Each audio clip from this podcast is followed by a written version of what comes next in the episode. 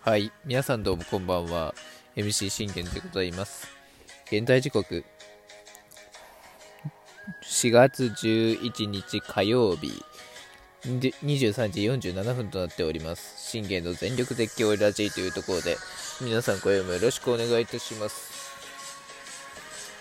この番組は、オリファン歴11年目の私信玄がオリックスの試合の振り返りから、えー、メジャーでのスーパースターの振り返り日本人3名の振り返りもしくはドジャースの振り返り、えー、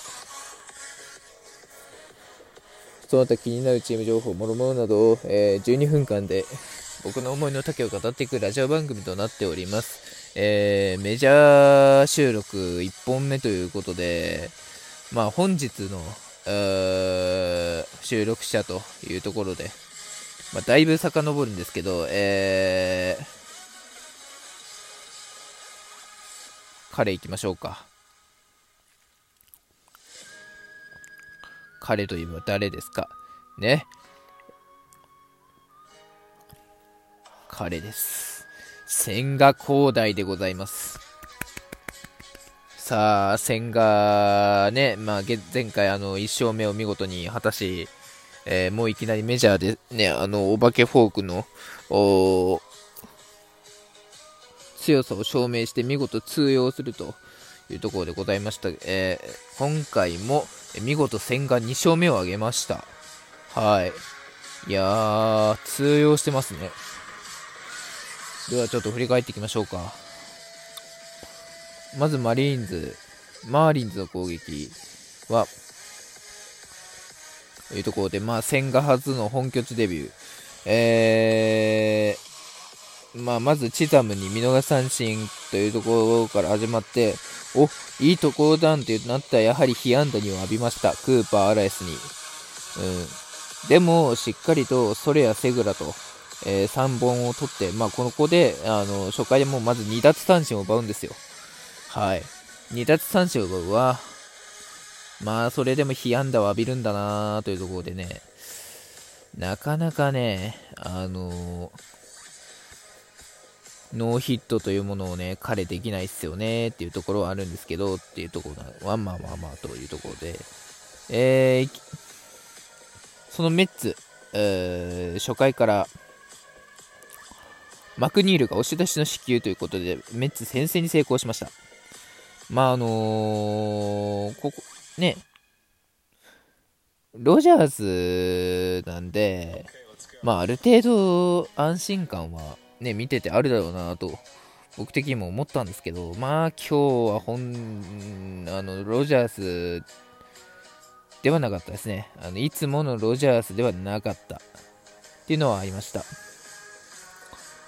もう、まずここですね、あのー被安打に放たれて、ね、2四球出して、で、その2四球のうちのあの1四球で、メッツに先制されてるというところで、まあまあまあ、これあの、ね、千賀の収録なんで、あの、メッツ側でしますけど、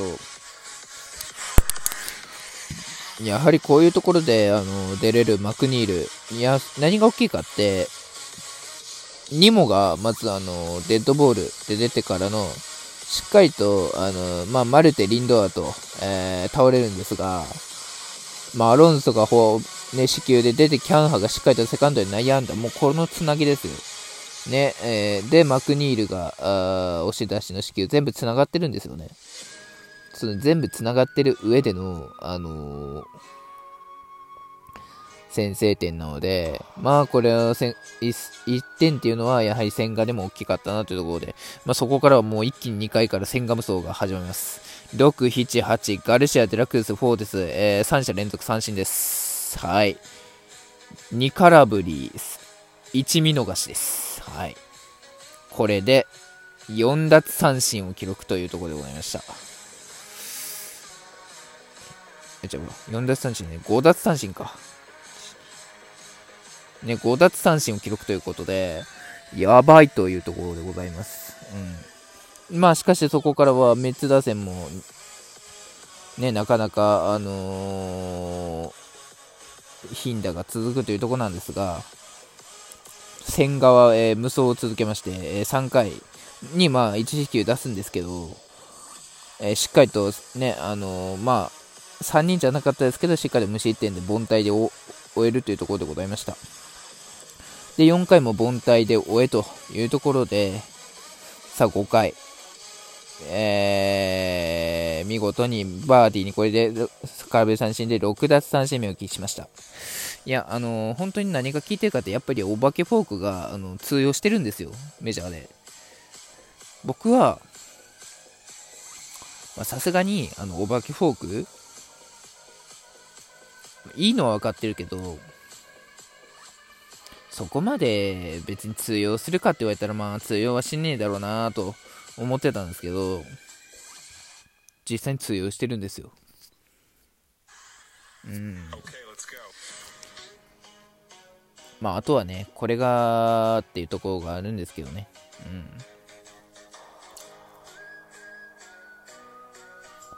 まあでも一つ言っとくと、ドジャースには通用、うん、まあわからんねっていうところでね、まあまだ負けは見れないんで、やはりね、千賀がね、負けるっていうところがないんですよね。やはり、メッツ、メッツは、あの、本当はあの、強いんで、打線もなんでかもそうですけど、打線もピッチャーも中継ぎも全部強いんで、メッツは。うん。まあ、リほぼリーグ強いピッチームばっかなんでね。しかしここでね、4あの5回にアロンゾツーランホームランを放って、これで3点を入れました。さあ、千賀に3点がの援護が入りましたというところでございます。まあ、しかしこれ6回に、あのー、チザムにホームラン許して1失点許すんですが、なかなかね、無失点で終えるっていうことができないですね。まあ、次回の登板では、あの僕はあの彼の無失点劇を期待したい。できればノーヒットでっていうのは言いたいんですけど、全然ね、あの僕は思うんですよ。彼全然、あの、できると。うん。ノーノーできると思いますよ、彼。調子良ければ。うん。彼のあの状態が良ければ、まあ、ノーノーは絶対できると思います。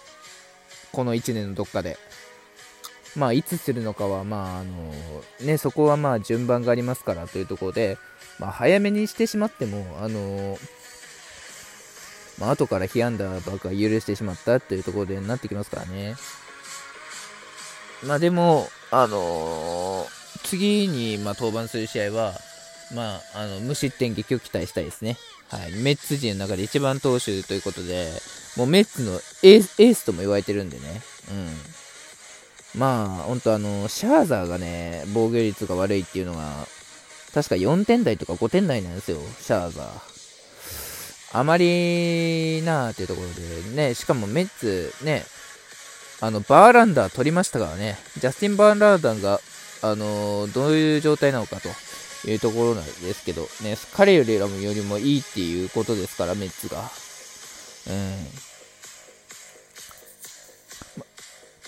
うん。まあそこから死球も、アラエスに死球、セクラにも死球を出すんですけど、しっかりと6回1失点というね、え、投げ切って、えー、マウンドを降りたという戦果でした。まあ素晴らしかったですね。うん。で、しっかりとそのね、あのー、あと、打線陣がしっかりと答えるんですよ。エスコバルがツーランホームラン。ね。まずマクニールからのツーベースを放ってからのレフトライナーでまあ倒れるんですが、エスコバルが、エスコバルがツーラン。これで5対1。2度もセンターへのヒット。ある程度ね、あの、つなぎますよね。うん。だからこういうね、ほんとつなげて長打打てるチームってほんと強いんですよ。ね、聞いてるか？アスレチックス。聞いてるか、アスレチックス。打線陣の強さってこう言うんだよ。ね、つなげて、つなげて長打以上を放てるってこういうことを言うんだぞ。なあ。再建機とか理由じゃないからな。うん。今、チームの再建機なんで、そんなの理由にはなりませんからね。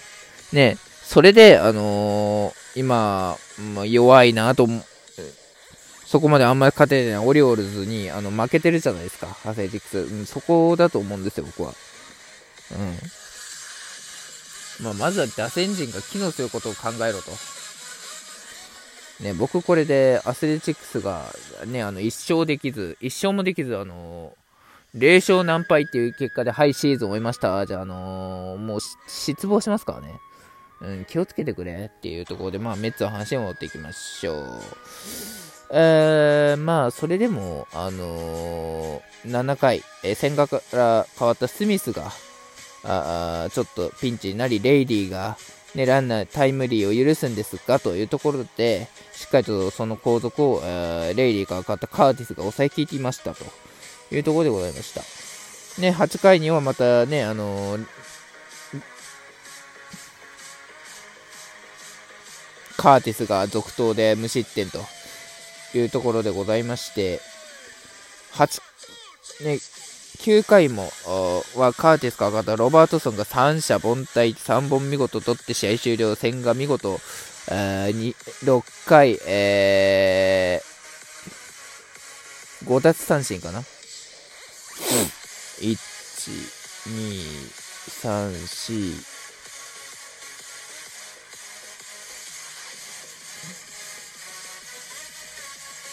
5、うん、5奪三振ですね。